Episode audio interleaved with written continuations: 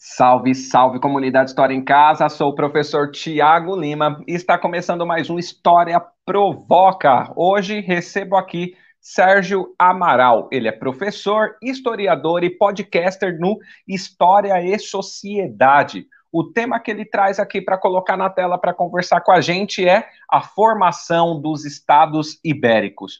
Para conhecer o trabalho do Sérgio e também o trabalho lá no História e Sociedade Podcaster. Os links estão na descrição aqui desse vídeo e para quem está escutando está na descrição aí do áudio, tá certo? E antes de eu chamar o nosso convidado aqui para a gente já começar a falar do nosso tema de hoje, eu vou fazer aquele pedidão maravilhoso que você já está acostumado.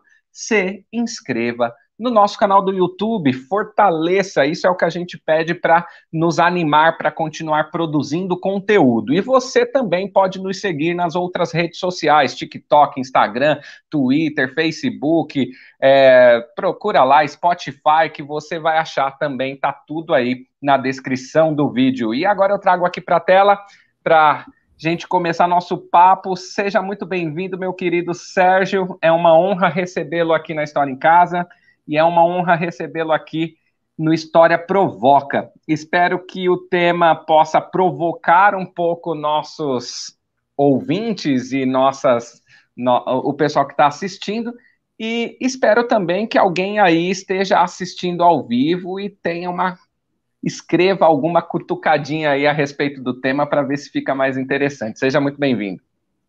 Opa, obrigado pela o espaço, né, que você está abrindo aqui.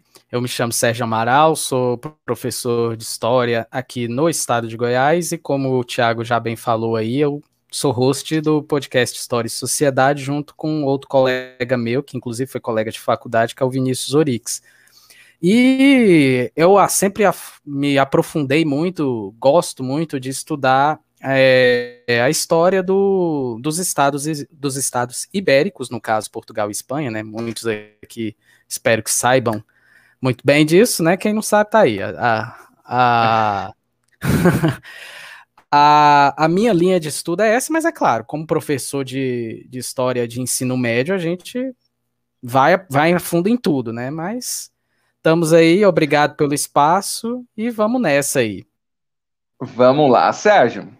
É, quem acompanha aqui a gente mais tempo já sabe, eu não escolho o tema, então a gente conversa aí um pouco antes e o convidado ou a convidada que decide o tema. Acho assim mais interessante para que fique mais confortável. Ah, e a pergunta que, e a pergunta que eu acho que cabe nesse início aqui é a questão de por que você escolheu falar a respeito da formação dos estados ibéricos? Qual a importância da gente falar desse tema? Olha, a opinião minha é que quando eu lembro da formação dos Estados Ibéricos, no, no, caso, principalmente em primeiro lugar, Portugal, é a gente pensar no Estado moderno que nós temos hoje, um conceito de nação, de país que nós temos hoje, assim como é o Brasil, assim como é o próprio Portugal, Japão, Espanha, qualquer outro país que você imaginar nos modelos atuais. Quem começou isso foi justamente Portugal. Ah, já existia a China, já, existia império na China antes, já existiam civilizações na Índia, já existiam no Japão? É lógico que sim. Mas o conceito moderno de Estado começou ali com Portugal. Aquela figura de uma política centrada em uma pessoa, né, uma ascensão da burguesia, tanto é que nós vamos falar que a gente está vivendo uma passagem da Idade Média para a Idade Moderna e que a burguesia cada vez ganha mais espaço. Então, por ser esse, essa, essas duas nações terem também no processo aí das grandes navegações, né, explorando aí o Oceano Atlântico, Índico, né, conhecendo, é, tendo contato com outras civilizações, né, aqui inclusive na América, na África e na Ásia, me tor tornou para mim, né, esse assunto de conhecer, aprofundar melhor sobre esses dois países muito interessante. Então é por isso que eu sempre, volta e meia, estou lendo, estou estudando, principalmente Portugal, mas eu acabei por tabela também me entrando na Espanha, porque não tem como, né? Portugal e Espanha, a história é muito, ó, interligada. É, quando a gente vê, né, acho que é parte muito, eu converso com muitos historiadores aqui que partem muito do princípio de estudar a história a partir da, de alguma necessidade, de uma inquietude, né, pessoal. E como nós estamos no Brasil, a gente tem essa relação, né, e o tema que você traz, ele é totalmente ligado para compreendermos até mesmo o que é o, o Brasil, né, esse Brasil construído é, pelos europeus a partir de 1500. E quando você fala Estados Ibéricos, Portugal e Espanha, a, e a formação dos Estados nacionais, né, modernos, não tem como desvincular Portugal de Espanha, até mesmo pela, pela sua formação ali dentro do, do seu processo de construção, né? É, então vamos fazer da seguinte forma, Sérgio. Eu vou jogar para ti você vai construindo a narrativa do tema. Vou convidando aí para todos e todas fazerem perguntas, provocações, que a gente vai construindo aqui de forma horizontal. Assim que perguntar, a gente já joga na tela e já interage. Então você vai construindo e a gente vai fazendo intervenções aqui. Tá certo. Olha, você até falou, né, por que, que surgiu esse interesse? Eu até esqueci de colocar outra, outro ponto importante foi para eu, eu, eu, tentar, eu tentava descobrir da onde surgiu o idioma, a língua portuguesa, né, as origens da língua portuguesa. E, consequentemente, você estudando as origens da língua portuguesa, você acaba também tendo que estudar é, a formação desses estados, e aí remete, claro, aos germânicos que vem antes, remete mais ainda ao domínio romano, que vem um pouco antes, e todo esse processo de formação. Então, basicamente, vamos lá. É, eu não vou me aprofundar muito, muito antes, não, mas a gente pode chegar aqui durante vários séculos. A região onde hoje é a Península Ibérica esteve ali dominada né, durante a, a grande parte ali, o grande período que nós tivemos o Império Romano, tanto no Oriente, depois com a divisão Oriente-Ocidente. Nós tínhamos aqui a região dominada pelos romanos, né? E, lógico, a gente sabe que o idioma latim era o idioma oficial do Império Romano e que eles meio que levavam é, o idioma para todo lugar. Então, diferentemente do povo persa, que não, não estipulava nem, nenhum tipo de autoritarismo cultural, linguístico nos seus povos, o povo romano tinha essa, esse costume de passar o latim, né, passar suas religiões que não era na época cristã depois, com a oficialização do cristianismo, passa a ser o cristianismo, e tudo isso Então aí a gente está a gente tá no século até o século 3, né? Isso, eu, eu, não vou me aprofundar, eu não vou me aprofundar muito na, no período cristão ali do, do Império Romano, é só para dar uma introduçãozinha mesmo. Uhum. Então aquela região ali, o que, que ela sofre de influência do Império Romano? Além da, da da descendência de, de, de mistura de raças ali do que é tudo o Império Romano, idioma, cultura e principalmente religião. Por quê? Primeiro, você tinha as religiões politeístas e depois já com Constantino e depois, se eu não me engano, é Diocleciano, eu não lembro agora. Tô, tô em dúvida de qual, impera, qual imperador romano que oficializou o cristianismo e depois a, a gente tem aí o 313, Romano. né? 313 é é, nós de temos Milão, o, Constantino. O de Milão e de Tessalônica. Tessalônica é Teodósio. 380. Teodósio. Gente, eu, olha só, tô misturando as coisas, desculpa. É, aí com, com, com o Edito de Tessalônica, a gente vai saber que o, que o cristianismo ele deixa de ser só uma região, uma religião, perdão, livre, mas ele passa a ser oficial. O Milão, né, o Edito de Milão fala, ó, você pode professar sua fé livre para professar qualquer fé, inclusive a fé cristã. Inclusive Constantino depois se autodeclara cristão. Mas ela não oficializa o, o cristianismo. Aí sim, Tessalônica oficializa e a partir dali toda a região onde está o Império Romano tem que seguir o cristianismo. Isso vale, claro, para Portugal e Espanha. Eu sempre falo muito disso, por quê?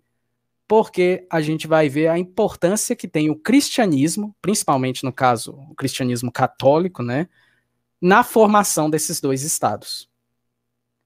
Sem dúvida alguma, ao lado, acho que da própria região onde hoje é a Itália e da França, são os países com uma, com uma aproximação mais forte na Igreja Católica que nós temos na Europa Ocidental. Né? Tanto é que muito sabe-se da famosa Inquisição espanhola, principalmente por causa dos reis.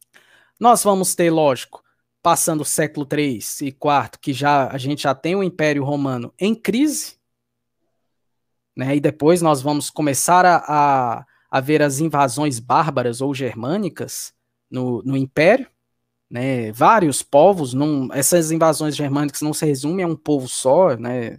Acho que a gente aí já estudou, né? Quem estuda aí um pouco de história antiga vai vai saber bem disso. A gente vai ver visigodos, suevos, a gente vai ver ostrogodos, vai ver hunos, né, que eram pessoas temidas, inclusive, na, na, na região. E é, na região onde hoje é, é a Península Ibérica, os dois povos germânicos que têm o maior aspecto de invasão, que ocupam a maior área na região, na, na, na geografia onde hoje é a Península Ibérica são os suevos, principalmente ali ao, ao, norde, é ao nordeste, se eu não me engano. Nordeste, eu tô. Noroeste. Tá? E os visigodos, onde hoje é grande parte do reino espanhol.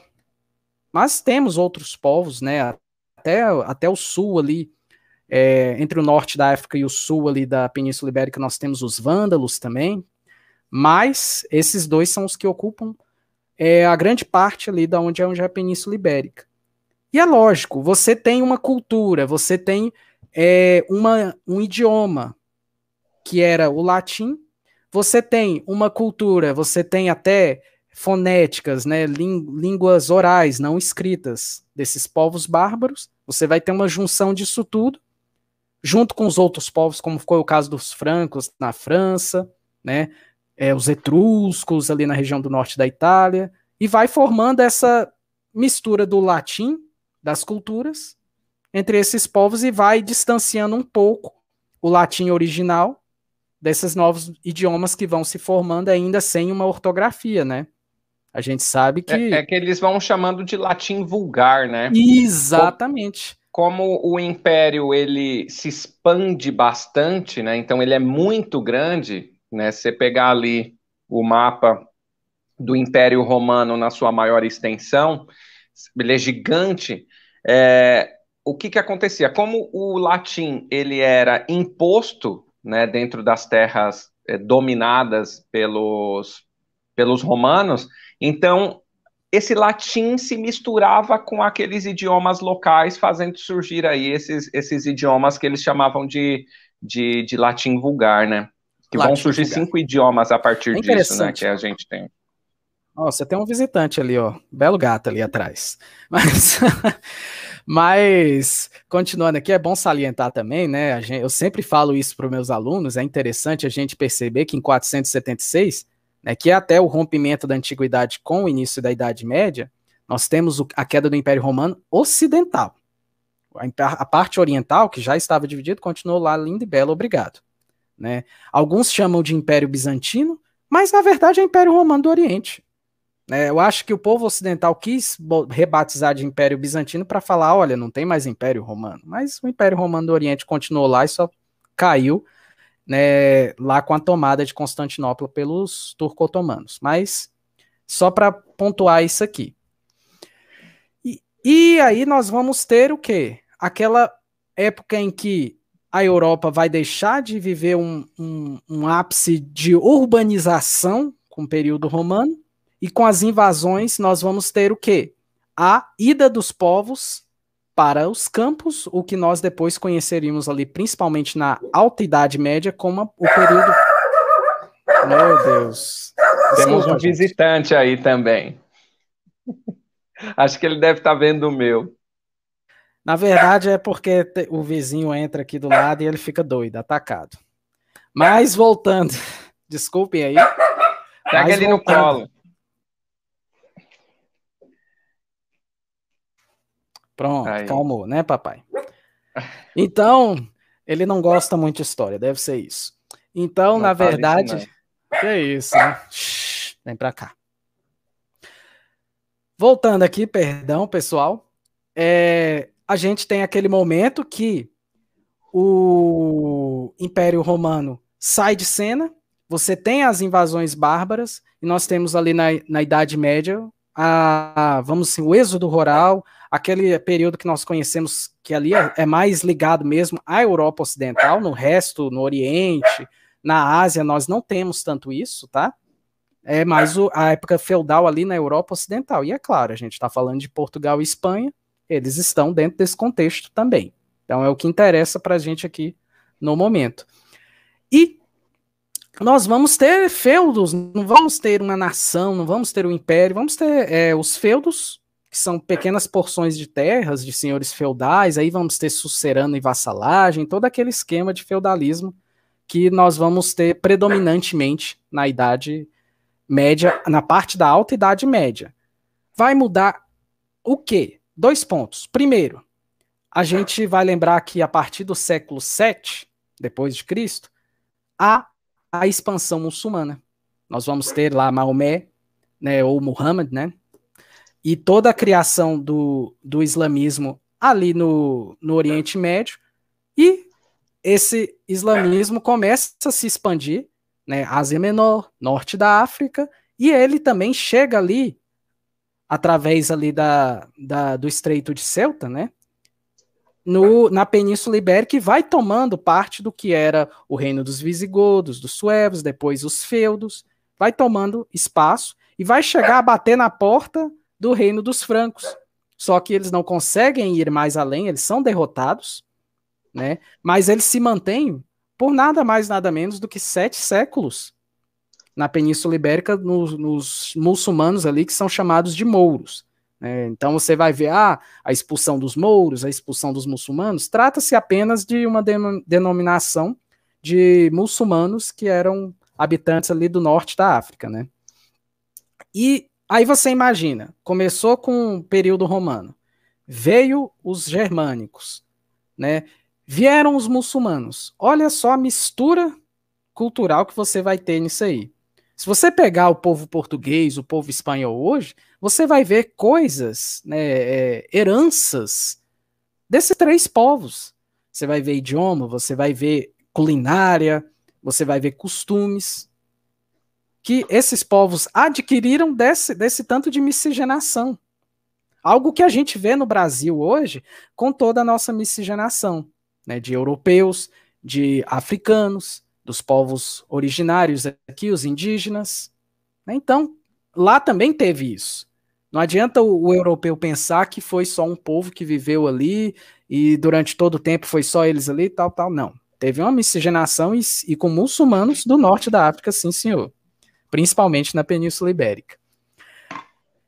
E aí, outro momento importante é que já durante o período da Baixa Idade Média, muitos aí que gostam de história, né, que são historiadores ou gostam de estudar história, vão também conhecer o período chamado né, das Cruzadas, que muitas delas eram direcionadas a Jerusalém, né, o objetivo maior das Cruzadas era a tomada de Jerusalém, só que Houve também a, a Cruzada do Ocidente, que era o quê? Era justamente para retomar né, a reconquista, expulsar os muçulmanos ali da Península Ibérica e devolver ele aos povos, né, que a, os católicos ali da região, que naquela época era uma pequena porção ali ao norte de onde hoje é a Espanha, dividida em quatro reinos. E quais reinos eram esses? Leão, Castela, Navarra e Aragão. Esses quatro reinos aqui. Nessa época não, não se imaginava um Portugal. E eram pequenas faixas de terras mesmo. Eram é, proporções muito pequenas. A grande maioria, eu diria 80% do, do que é hoje a Península Ibérica, que é hoje Portugal e Espanha, estava sob domínio dos mouros. Isso até meados do século XI. E aí, é lógico, essa cruzada do Ocidente, que é uma das cruzadas, das famosas cruzadas que dão certo, porque nós tivemos várias cruzadas, muitas delas não tiveram sucesso. Uma das que deram certo foi justamente a cruzada do Ocidente. E aí entra em jogo o quê? Esses quatro reinos pedem ajuda a um cidadão do reino dos francos chamado Henrique de Borgonha, para ajudar na expulsão dos mouros ali da região. Henrique de Borgonha, então, casa-se com a filha ilegítima do rei de Leão, Dona Teresa, e a, começa a assumir a região chamada Porto Cali, hoje cidade do Porto, tá? Ali em Portugal. E aos poucos ele começa a ajudar os cruzados nessa nessa reconquista. Ainda não a reconquista completa, mas a, a, parte católica ali que sobrou começa a ganhar terreno e tomar espaço da onde os muçulmanos. Obrigado, obrigado. Professor Kleberson aí que está assistindo, meu parceirão aí de, de escola, dando um apoio de aqui. Obrigado, e eles vão tomando ali a região e expulsando mais para o extremo sul ali da Península Ibérica os mouros. Só que nesse momento, a parte onde era uma cidade chamada Porto Cali, que existe até hoje, como eu falei, a cidade do Porto, torna-se um terreno chamado Condado Portucalense. E esse mesmo Afonso, é, esse mesmo Henrique de, de Borgonha, perdão, continua é, governando a região, mas é uma região. E faz um filho, o que você acabou de citar, é, né? É, eu falei o filho, né? Eu falei é. o filho antes de falar que ele ia ter, mas tudo bem. E essa região, ela ainda era uma região administrativa do Reino de Leão. Ela pertencia ao Reino de Leão, ela não tinha uma autonomia de uma nação, de um reino, como era o próprio Reino de Leão, como era Castela, como era Aragão. Ela era apenas uma região administrativa que tinha ali o, o, a, o Henrique de Borgonha como seu administrador, que era casado com a filha ilegítima, é sempre bom dizer isso, do rei de Leão. Acontece que eles tiveram um filho, né? Você já citou aí, eu também sem querer, chamado Afonso Henrique, ou Afonso Henriques para alguns, né? Henrique vem a falecer. Isso já já estou posicionando vocês aqui, século XII, né? Por volta ali de 1147 e começa então uma revolta. Quem é que vai ficar é, governando essa região ali, né, de autônoma de, do condado de Portugal, né, o condado portucalense? Dona Teresa ou o seu filho Afonso Henriques? Afonso Henriques tinha um desejo de transformar a, esse condado em um reino separado de Leão e dos outros reinos ali sem, nenhuma, sem nenhum vínculo com eles. Porque durante a administração de Henrique, é, apesar deles continuarem respondendo ao Reino de Leão, eles começaram a formar uma classe é, nobre, própria. Eles começaram a formar todo um, uma espécie de população que vivia ali, respondia, mas eles tinham ali as suas próprias características e queriam ter eles também o seu espaço. E, e isso não vai servir só para essa revolução que vai formar o Estado de Portugal. Vai servir depois para a Revolução de Avis e vai servir depois para a libertação da União Ibérica. Sempre eh, esse povo retoma essa ideia: olha, a gente quer ter a nossa própria burguesia, a nossa própria nobreza, nós não. Nós somos amigos seus, mas a gente não quer viver debaixo da sua asa, a gente quer ter o nosso cantinho aqui. Afonso Henriques pegou isso, só que Dona Teresa, que era a mãe, assume um lado de recolocar o condado portucalense é, sobre a, a, tutela total de, do Reino de Leão. E aí você tem um entrave né, de uma, uma batalha em que Afonso Henriques vem a ser o vitorioso, e depois ele consegue ter, lógico, até a bênção do Papa, porque a gente vai lembrar muito bem que nessa passagem de Idade Média, final, baixa Idade Média, início da Idade Moderna, quando nós vamos ter o ápice aí dos regimes absolutistas, o, o Papa ele tem uma função de, de ser um cara, um supremo maior, tá num um status maior do que o próprio rei do seu da, da nação. Até então, mesmo antes, né, Sérgio? Quando a gente pega antes. ali Carlos Magno, é, a, a, importância da igreja dentro da formação do, do Reino Franco também, que já bem Exatamente. atrás, né, tem essa função. E aí vem aquela, aquela ideia, Tiago, que a gente pensa, por que, que eu falei lá no começo da importância da, do catolicismo nessa região? Porque ele queria né, os monarcas que começaram ali a dominar, eles precisavam da validação do, do Papa para governarem. Porque sem o Papa falar assim, ó, oh, não, esse cara aí, ele, é, ele tem a bênção, ele é o representante divino aqui e tal, né, aí a gente vai ver até a teoria divina dos reis, né, que tinha essa noção de que o, uma dinastia de reis e rainhas, eles estavam ali governando porque eles eram representantes divinos na Terra e eram abençoados, inclusive, pelo Papa.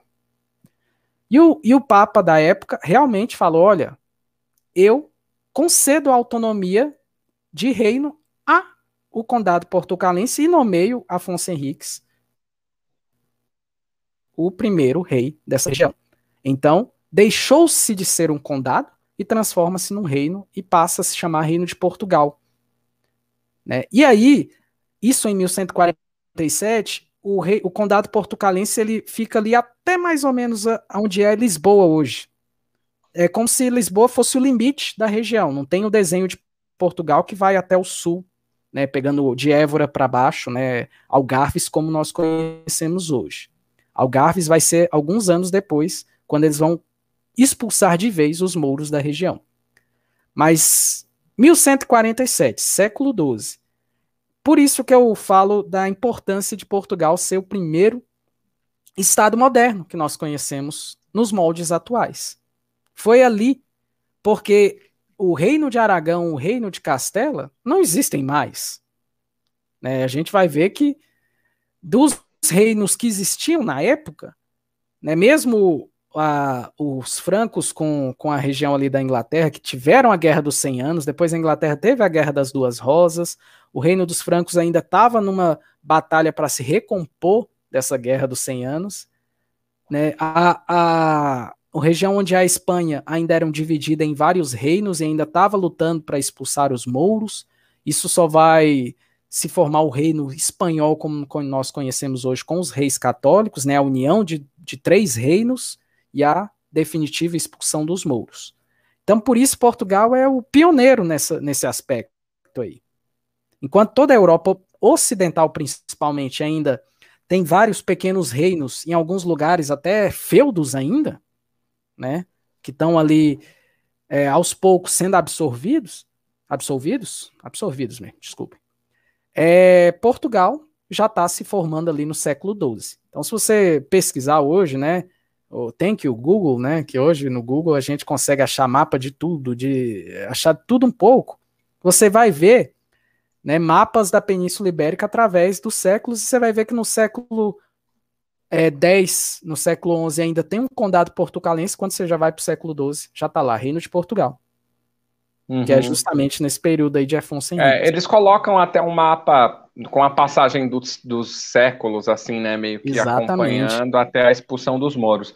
Sérgio, aproveitando que eu já me intrometi aqui no assunto, vou trazer alguns pontos aí que você colocou para te dar um tempinho para beber uma aguinha e convidar quem está uh, assistindo para a gente para colaborar com a gente aqui, pergunte, provoque, tudo mais aí, construa junto conosco.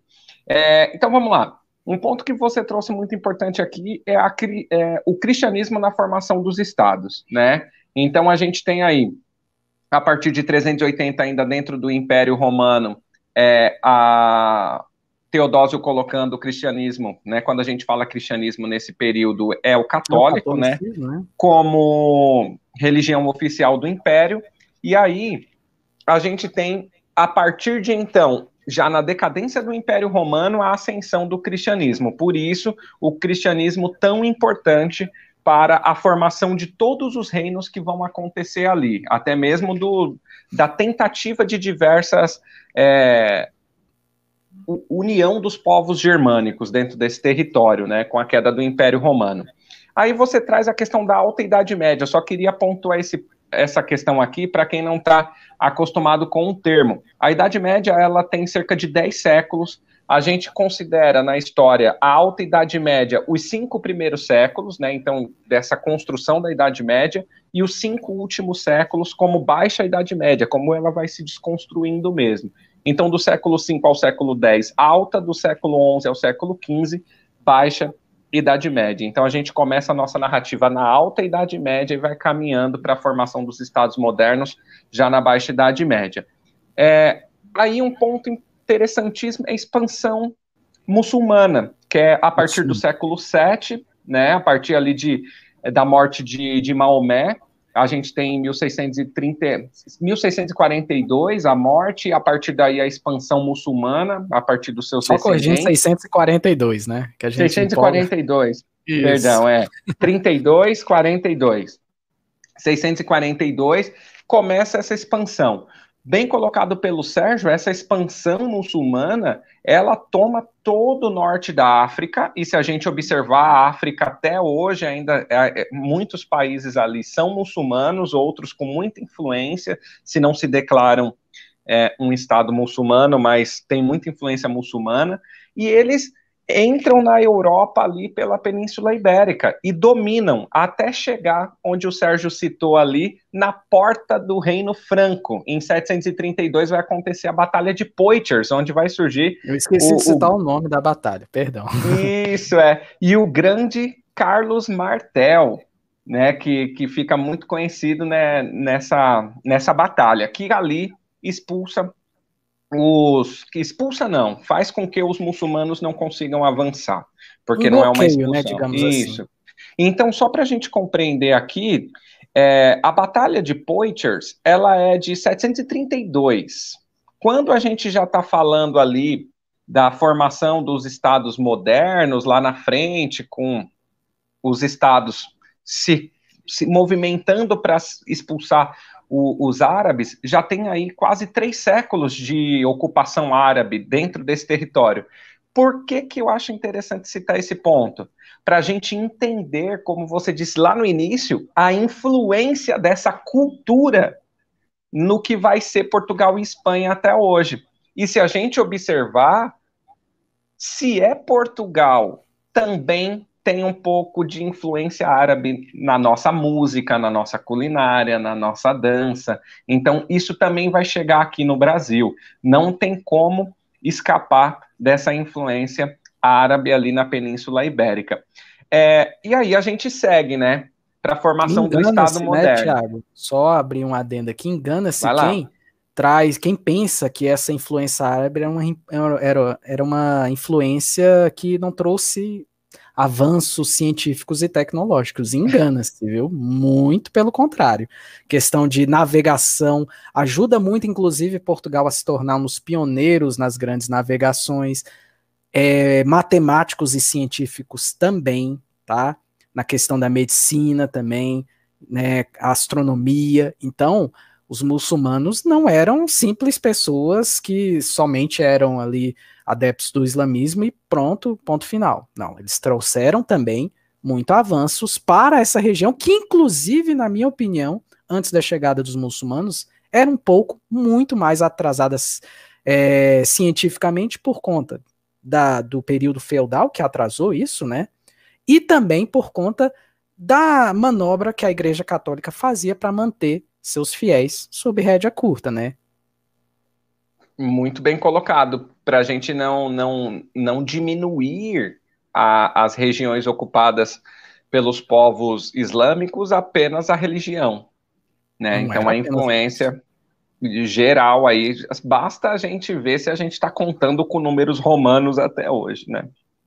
Então essa é uma influência que não tem como escapar. É. É, aí você fala da formação de Portugal. Antes de falar da formação da Espanha, Queria colocar aqui só uma questão, Sérgio, porque a formação de Portugal ela passa por esse princípio, como você citou aí, né? Henrique de Borgonha, depois Afonso Henrique, seu filho, que aí a gente tem a, a vou colocar como independência, né? A saída de um condado para a independência do, de Portugal mesmo, sai do Portucale para Portugal.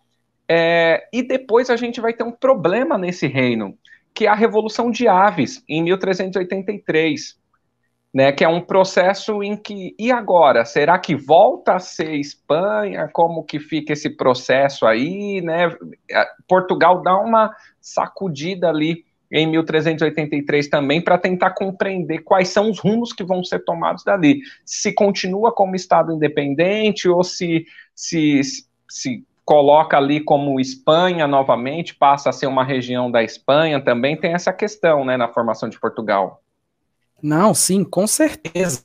É porque o que é que acontece, né? Como você falou em 1383, o trono português ele ficou sem herdeiros com a morte de Henrique I. E nesse momento, o reino de Castela ele tentou reivindicar o domínio, apoiando inclusive o, o genro de Dom Fernando para é, anexar o que era Portugal ao reino de Castela. Só que nesse momento a gente já tem uma burguesia muito formada, né? E ela é, sem dúvida alguma, a principal, né, vamos dizer assim, apoiadora do que nós vamos conhecer aí com o, o mestre João de Avis, né? E ele toma as rédeas e consegue, na chamada Batalha de Avis, em 1383, é, manter, vamos dizer assim, a soberania portuguesa, e naquele momento você tem a mudança da dinastia de Borgonha, que foi a primeira dinastia portuguesa, para a segunda dinastia de Avis, que vai durar até 1578, aí tem uns dois anos, 1580, quando é, nós temos o, o, Dom Sebastião, que some sem paradeiro, né? Tanto que criou-se o mito do sebastianismo depois. Nós vamos ter a União Ibérica com Filipe II e Filipe I em Portugal. Termina a dinastia de Avis. Aí, depois do, da, dessa União Ibérica, que é um período de 60 anos, nós vamos ter a última dinastia do Império Português, que é a dinastia de Bragança, que é a que vem para o, o Brasil depois com a família, né, a família, a dinastia que vem para o Brasil depois com a fuga, né, em 1808 com é, Maria I, Dom João e Dom Pedro. Mas voltando aí, é isso mesmo. Fuga não, é uma saída estratégica. Saída estratégica fica bonito, né? Fica melhor, né? Então, né? durante toda, toda a sua vida de império, digamos assim, Portugal, porque hoje Portugal é uma república, né? Mas durante sua vida de império, Portugal teve três dinastias. Essa primeira, que foi a dinastia de Borgonha, né? Começou aí com Afonso Henriques depois a dinastia de Avis, que começou com João, mestre de Avis, né? Depois nós vamos ter a dinastia de Bragança, que é a derradeira, e depois Portugal torna-se, teve o período republicano, uma ditadura com Salazar, e hoje volta a ser uma república democrática. É, é só para a gente dar uma cutucadinha aqui, é engraçado essa questão de Portugal e de, de, de dinastias e tudo mais que você está colocando, porque Portugal hoje não é uma monarquia, não é um império, mas tem português que se acha imperador do Brasil. Até hoje. Ah, é. Eu não falo nada, né? Mas, mas... É só... Segue. Ah, temos, temos família real no Brasil até hoje, né? Temos aí os príncipes de Orleans até hoje, né? E o Brasil já está há mais de 100 anos aí numa república. Mas... Não, calma aí. Temos não. Tem alguns que têm. Eu não tenho príncipe nenhum na minha vida. Não tenho nada disso, não. Me tira é disso. É Orleans aí. e Bragança, né? A família, melhor dizendo, que tem hoje aí. Deixa que é, realmente lá. eles são, eles são descendentes da, de Pedro I e Pedro II, que foram imperadores aqui do Brasil. Mas o Império do Brasil já acabou em 1880 o disco, gente. Vamos lá. Mas voltando aqui à formação aí. dos estados ibéricos. Voltando aqui, pessoal, é, falei da formação de Portugal, você citou aí esse período entre 1147 até 1383, quando nós vamos ter a Revolução de Avis, mas só para encerrar aqui, no século XIII, se eu não me engano, em 1283 ou 1254, agora a memória vai me falhar a data certa. Eu sei que é no século XIII. Portugal consegue expulsar os mouros do sul, ali da onde hoje é o território português, e essa conquista né, chama-se a conquista de Algarve. Então, quando você pergunta por que, que o Brasil, quando foi elevado a reino lá em 1815, era chamado Reino de Portugal, Brasil e Algarves. Por quê? Antes era só Reino de Portugal. Quando você conquistou o sul ali dos Mouros, ficou Reino de Portugal e Algarves. E aí, quando o Brasil oh. foi levado a reino, teve esse nome Portugal, Brasil e Algarves. Vamos lá, só para complementar o que você colocou na, na data 1249, Dom Afonso III. Nossa, eu errei, eu errei, tentei duas e ainda errei, né? Mas beleza. Por isso que é melhor falar século XIII. É que tanta data, gente. Não, mas é isso. A nossa a função tem... não é decorar tantas datas, né? Mas vamos lá. Mas a, a proposta é o contexto, mas para a gente se localizar aqui, 1249, Afonso, Dom Afonso III. E aí você tem a conquista de Algarves, e aí Portugal, com a conquista de Algarves, forma o território que está do mesmo jeito até os moldes atuais. Aí você, lógico, sem contar as Madeira, que inclusive foi lá que nasceu Cristiano Ronaldo, tá? graças à Ilha de Madeira, sem contar a Ilha de Madeira e Açores, né, que você tem ali no, no Atlântico e depois as suas colônias, como Cabo Verde e algumas colônias na África e posteriormente a África, América Portuguesa. Portugal tá lá, ó, a parte territória de Portugal ali na Europa é a mesma até hoje. Não mudou. Né, nós tivemos, claro, o período da União Ibérica e tudo mais, mas está lá, a porçãozinha lá, que se você pegar o mapa de Portugal e olhar, é como se você pegasse o, o estado de Pernambuco e colocasse em pé, assim, ó. É praticamente uhum. a, a, mesma faixinha de terra até hoje. Uhum. É, Sérgio, deixa eu te perguntar uma coisa. Quando Sim. a gente estuda lá na escola, a gente vê lá, vem juntinho no livro lá, formação Portugal, Espanha e já vem França e Inglaterra. Qual é a diferença da, da, da formação de Portugal e Espanha para a formação de França e Inglaterra? Se a gente for pensar aí que Inglaterra já já está muito mais organizadinha ali, é mais fácil de organizar até porque é uma ilha. França também ali na questão dos francos já está bem estabelecido, a igreja também já bem estabelecida. Qual a diferença entre França e Inglaterra para a formação de Portugal e Espanha? Olha, eu, eu te diria também, primeiro, a, todas essas nações, elas tinham burguesias que tinham interesses próprios. Né? Burguesia, a burguesia portuguesa tinha os seus interesses, lógico, né? voltado principalmente para o lucro, para o comércio e tudo mais. A espanhola, né, dos reinos espanhóis tal, França tal, Inglaterra tal. E tem o, o, adendo, como nós falamos, das guerras dos 100 anos envolvendo essas duas outras nações não citadas aqui, né, que é a, o reino dos francos e a Grã-Bretanha, né, a Inglaterra. Nós tivemos a formação do, do, do, que nós conhecemos hoje como Inglaterra devido à Guerra das Duas Rosas, né, York e, e Lancaster. Manchester, Lancaster, olha, eu fui para Manchester, né? Lancaster. Né, que inclusive era a rosa branca e rosa vermelha, por isso Guerra das Duas Rosas, e aí se você pegar hoje, é, até a bandeira da Inglaterra remete a essas duas cores, né, o branco com o vermelho, né, a rosa hoje da, da Inglaterra, que é símbolo, é a rosa branca com vermelho, né? Eu esqueci o nome da rosa, que é, é, é, Lanca, eu não lembro o nome da rosa. Vou, uhum, vou ficar devendo aqui para vocês. Mas tem essas diferenças.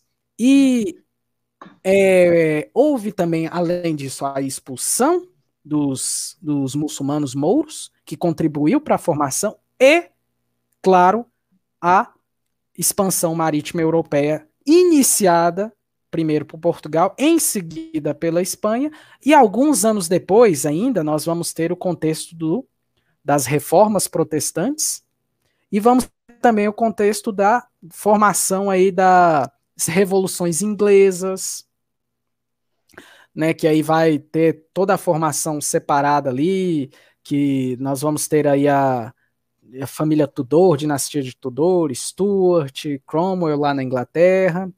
Enquanto isso, a, nós temos aí as, a, a, o, a formação do, da monarquia absolutista da França. Mas eu acho que o principal ponto é o que? Primeiro, a expulsão do, dos muçulmanos, que contribuiu para a formação desses dois estados, né, para que eles se unissem né, formasse um, uma, um conceito de Estado-nação, e depois, claro, a ida, a expansão marítima, que levou, claro, a contribuição aí de outros países depois buscarem também essa, essa nova onda, vendo que Portugal e Espanha estavam começando a colher frutos disso. Aí você vai ver França, você vai ver Inglaterra, você vai ver Holanda, principalmente com a Companhia das Índias Orientais e depois Ocidentais né? Então, você vê, e na, nessa época, se você pegar o mapa hoje, pensar na Europa hoje, você esquece, não havia Alemanha, é, unificação Alemanha e Itália só século XIX, então você vai ter outros pequenos reinos ali, como o Sacro Império Romano Germânico, você vai ter Prússia, né? Então era tota, um, uma Europa totalmente diferente da que nós conhecemos hoje. Acho que fecha aqui esse ponto. Vamos detalhar um pouco da formação Espanha da Espanha em si? Exatamente. Agora a gente entende Portugal, vamos reaver Espanha, pegar naquele mesmo ponto dos quatro reinos, né, que era Leão, Navarra, Castela e Aragão. Assim como o Portugal obteve a ajuda das cruzadas também para começar a tomar territórios que estavam ocupados pelos mouros, assim os fiz, o fez também os outros quatro territórios. Leão não tanto, porque ficava muito mais ao, ao noroeste ali, mas principalmente Castela, que foi o desses quatro que mais na região onde hoje é Bilbao, na Espanha, né? E nós temos ali Aragão, que pegava ali o Nordeste, que pegava ali cidades como Valência, hoje onde hoje é Valência, pegava o Reino de Catalunha, inclusive também. E cada vez mais, se você pegar o mapa, o que acontecia com Portugal, o, esses, essas quatro, principalmente Aragão e Castela, começaram a empurrar os mouros até eles ficarem ali numa pequena porção ao sul chamado de Granada, né, Reino de Granada, que eles resistiram, resistiriam até 1492, ano inclusive da chegada de Cristóvão Colombo à, à América. E aí nós vamos ter o seguinte, um processo importantíssimo, que é bom a gente sempre ressaltar. As, as monarquias, né, as, os reinos europeus, para manter o, o chamado sangue real, você para também não ficar muito no incesto, digamos assim, né? Você arranjava casamentos entre realezas de diferentes reinos.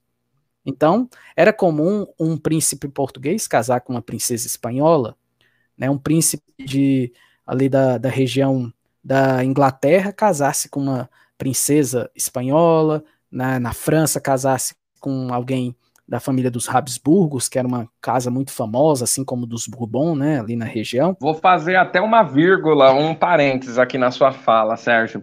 Se a gente observar logo muito à frente, a Primeira Guerra Mundial, ela é uma guerra entre primos, se você fizer uma, um, um levantamento ali de uma árvore genealógica. Só a rainha Vitória da Inglaterra, ela casou seus filhos, que se eu não me engano foram oito, com as famílias de outros reinos, França, é, Prússia, é, Alemanha, é, Rússia, enfim, vai espalhando, né, a família, fazendo laços, e aí quando a gente vai ver, tá todas as famílias aí é, interligadas, né, nesse, nesse processo que você começa a me dizer que ela está relacionada à formação dos estados modernos. Exatamente. E por que, que eu citei esse exemplo? Para a gente entender que houve um casamento, que aí é esse é o importante aqui da formação final do que é hoje o território espanhol, que foi o casamento entre Isabela de Castela e Leão e Fernando de Aragão. Esses dois, após a, o falecimento, claro, tanto da, da família dos seus pais ali em Aragão, nos pais de Fernando, quanto os pais de Isabela em Castela, com o seu casamento, o que que houve? Um mesmo casal começou a ter três reinos espanhóis. O que antes uhum. eram quatro dinastias, uma para cada reino, agora você tem é, uma mesma família ocupando três reinos. Então você tem a, os chamados reis católicos da Espanha, né? Fernando de Aragão Isabel de Castro, inclusive, pela sua ligação muito forte com a religião católica. Inclusive, é, Isabel era mais ferrenha até do que Fernando, ela era pulso firme, inclusive é, levava ferro e fogo tudo que era colocado, estipulado pela Igreja Católica, inclusive com a famosa Inquisição Espanhola ali na região. Mas, é, colocando aqui, eles, aos poucos, então, se organizam. Agora você tem três reinos unidos.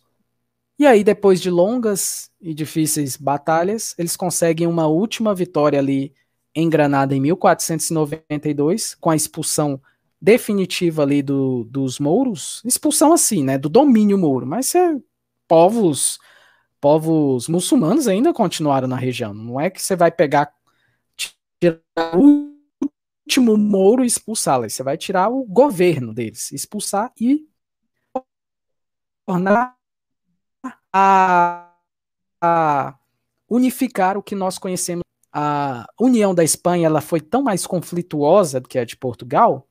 Volta e meia, regiões da Espanha, elas gostam de ter a sua autonomia preservada, como é o caso mais explícito hoje da que nós conhecemos, que é a Catalunha, que durante um uhum. bom tempo pertenceu ao Reino de Aragão. Catalunha, inclusive a Catalunha tem idioma próprio, né? Ela não, ela fala o, o espanhol, sim, mas tem o catalão, que é o idioma deles, né? Que é um idioma falado só na região da Catalunha e Andorra, que é um, um micro país ali entre a Espanha e a França. Então, tem o País Basco também, né? Que pega também uma região ali onde era mais, mais ou menos a região de Navarra. Então você tem essas essas regiões que elas têm assim, ah, pertenço à, Espanha, sim, mas eu tenho o, o, o vamos dizer assim, a minha cultura, é, a minha formação separada ali daquela região de Castela, principalmente de Madrid até hoje eu, eu, cito um pouco o futebol, porque o futebol é exemplo dessa separação, entre aspas, que há entre essas regiões administrativas da Espanha. Muitas vezes, os times de Madrid eles têm uma vista torta dos outros times por conta dessa formação meio litigiosa do, do Império Espanhol. E é importante salientar que, enquanto Portugal como eu falei para vocês, ele foi pioneiro também na navegação. Ele começava a costear ali a costa da África, a buscar uma nova rota que levasse à Índia. A Espanha pensava, eu também posso buscar, porque nesse momento nós vamos ter o é o momento que chegou ali ao, ao fim da Idade Média, 1453, e ao início da Idade Moderna, que é a tomada de Constantinopla e a queda do Império Romano do Oriente barra Império Bizantino. Uhum. E os turcos, eles começam a bloquear, não bloquear de falar, ó, ninguém vai passar aqui, mas eles começam a explorar os, os, os comerciantes que passavam ali, cobrando altas taxas para que ele pudesse passar, porque eles queriam lucrar com aquele comércio. Afinal, era a única via terrestre que os europeus conheciam para chegar ali a, ao Oriente e fazer comércio com a, e pegar as especiarias daquele, daquela, daquelas que, que tinham na, na região e levar uhum. para a Europa. Então, Portugal se aventura primeiro e a Espanha vai logo em seguida. E aí nós vamos ter, inclusive, a chegada de Cristóvão Colombo à região onde hoje é a República Dominicana, ali na América Central, ali no Caribe, acreditando, inclusive, ter chegado à Índia, inclusive, né, o termo pejorativo que nós chamamos índios, se dá muito a Cristóvão Colombo de achar que tinha chegado a Índia e chamar olha os índios aí. Na verdade, ele tinha chegado no novo continente que mal ele sabia, né, que os europeus não conheciam essa porção de terra, que é chamada depois de Novo Mundo e depois rebatizada de América por conta do navegador Américo Vespúcio. Mas eles têm também, depois, a briga com Portugal desse novo continente, que Portugal falou, opa, mas eu eu também estou aqui da, na, na ida da navegação e também tem interesses aí para não, não ter aquele conflito de interesses em regiões chegar de entre Portugal e Espanha por regiões que eles pudessem chegar. Então aí nós tivemos a, o Tratado da Intercoeteira, ou Bula Intercoeteira, e em 1494 o famoso Tratado de Tordesilhas, que vai dividir o mundo, o mundo Olha só que loucura. Tirando, lógico, a, Europa praticamente e as regiões já conhecidas, né? Mas tudo que eles achassem pra, ali no mundo, se ficasse à direita do, de Tordesilhas era português, ficasse à esquerda era espanhol. Olha que loucura. E aí a gente fala, eu falo disso por quê? Porque os outros reinos falaram: não, pera aí, gente. E foi uma coisa, inclusive, mediada pelo Papa. E aí, inclusive. É uma, a bula é uma bula papal, né? É uma bula papal. Que foi, foi, a bula foi negada, né, de início, depois que fizeram o Tratado de Tordesilhas. Né, inclusive, né, o, o, o, o governo francês, né, a coroa francesa, chega a questionar o Tratado de Tordesilhas, perguntando cadê o testamento de Adão, que falou que o mundo tinha que ser dividido somente entre Portugal e Espanha. Né? Cadê o cartório? Tinha cartório na época que Adão pegou lá é, a sua peninha lá e, e foi lá e reconheceu a firma? Não tem, né? Então. Mas brincadeiras à parte. Eita, mudou um ocidental, viu? Dividindo é o que é dos outros. Brincadeiras à parte, a gente tem que entender o quê? Que em 1492, ali, inclusive a região de Ceuta ali, que é, hoje pertence à Espanha, é uma, é uma região que fica ali bem na divisa ali com Tanger em Marrocos. Então você tem ali o chamado estre o Estreito ali de Ceuta, que se você pegar é a Península Ibérica tocando em Marrocos ali. Inclusive é, é uma chance que muitos africanos, a gente vê os mexicanos tentando entrar na, nos Estados Unidos atualmente, é uma chance que muitos africanos, não estou falando os marroquinos, mas africanos que vêm de todos os lugares para tentar atravessar por Marrocos, chegar na Espanha e viver na Espanha, buscando, talvez na concepção dele, uma vida melhor. Que a gente sabe que não quer dizer que você chegar nos Estados Unidos, na Espanha, você vai ter uma vida melhor, mas tem aquele vislumbramento, né? E é, forma-se ali, então, o que nós conhecemos hoje, o Estado espanhol, mas é sempre bom colocar esse ponto. O Estado espanhol, ele tem essa a sua formação mais conturbada porque os reinos eles ainda têm a sua falar, ah, olha, eu era o reino de Leão, eu era o reino de Aragão, Catalunha, Navarra, a gente tá aqui junto, mas qualquer hora se eu se me der a doida, quem sabe eu não consigo separar e, e ter, tocar a minha vida. Mas nunca se separaram, estão lá até hoje. A Catalunha vive falando que vai sair, nunca sai. Tá certo. É, Sérgio, a gente está chegando aqui já aos derradeiros minutos aqui do nosso papo, que foi grandioso, de uh, muito valor para aprendermos aí. É, a ICAP, eu só fazer uma pergunta aqui para a gente é, finalizar.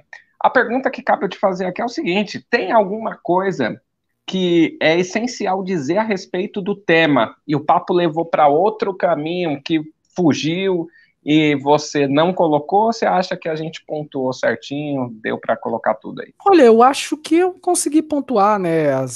Se faltou alguma coisa aí, agora não me vem à cabeça, eu até eu abri aqui que eu escrevi um rascunho aqui, ó. Falei do, da dominação romana, dos povos germânicos, expansão muçulmana, cruzadas, reconquistas. Falei um pouco da diferença, né? Cheque. E as formações do Estado português e espanhol. Eu acho que deu para passar tudinho aí. Fechou, então, Sérgio. Eu só tenho, então, aqui a agradecer a, a, a sua presença aqui, o tempo, né? Uma hora aí disponível para a gente trocar esse pouco de conteúdo, lembrar que isso aqui não é um, um artigo, então quem tem interesse no assunto, pesquise, leia, Uma porta busque. de entrada, né? Cara? É, só para a gente ampliar um pouco aí. Né? E aí, deixo contigo para você deixar suas considerações finais, convidar o pessoal aí para conhecer o seu trabalho. Olha, eu também gostaria de agradecer ao espaço, né? Eu Achei bastante construtivo estar tá aqui trocando ideias, ainda mais um tema que eu gosto muito. História em geral gosto muito, mas esse é um tema dentro da história que eu curto bastante. E eu gostaria de chamar quem tiver interesse em gostar de histórias, né? A gente fala da história geral e do Brasil no, no podcast História e Sociedade, eu ao lado do, do meu colega Vinícius Orix. Aí o, eu vi aqui que ele já colocou até os links aí, tanto o link para o Instagram, siga a gente lá. Tem o link do Spotify também para quem tiver. Se você não, não, não é de escutar no Spotify, tem as outras plataformas. A gente está no Deezer, na Apple Podcasts, Google Podcasts, até no YouTube também, tá em formato de áudio. E lá a gente fala de história do Brasil e história geral, né? A gente fala não só do, do que é estudado em sala de aula, a gente já teve episódios que nós falamos sobre a primeira Copa do Mundo de Futebol, já falamos da história da Fórmula 1. Eu estou elaborando aí também um aí para futuramente falar sobre a história da extinta TV Manchete também. Então tem esses temas que fogem um pouco do, do ensino da história né, em sala de aula, mas tem também esses né, algumas, algumas voltadas até para o estudo aí de quem vai fazer aí vestibular e Enem também, para quem gosta, né? Mas o intuito é, além da história, falar da sociedade, por isso o nome História e Sociedade.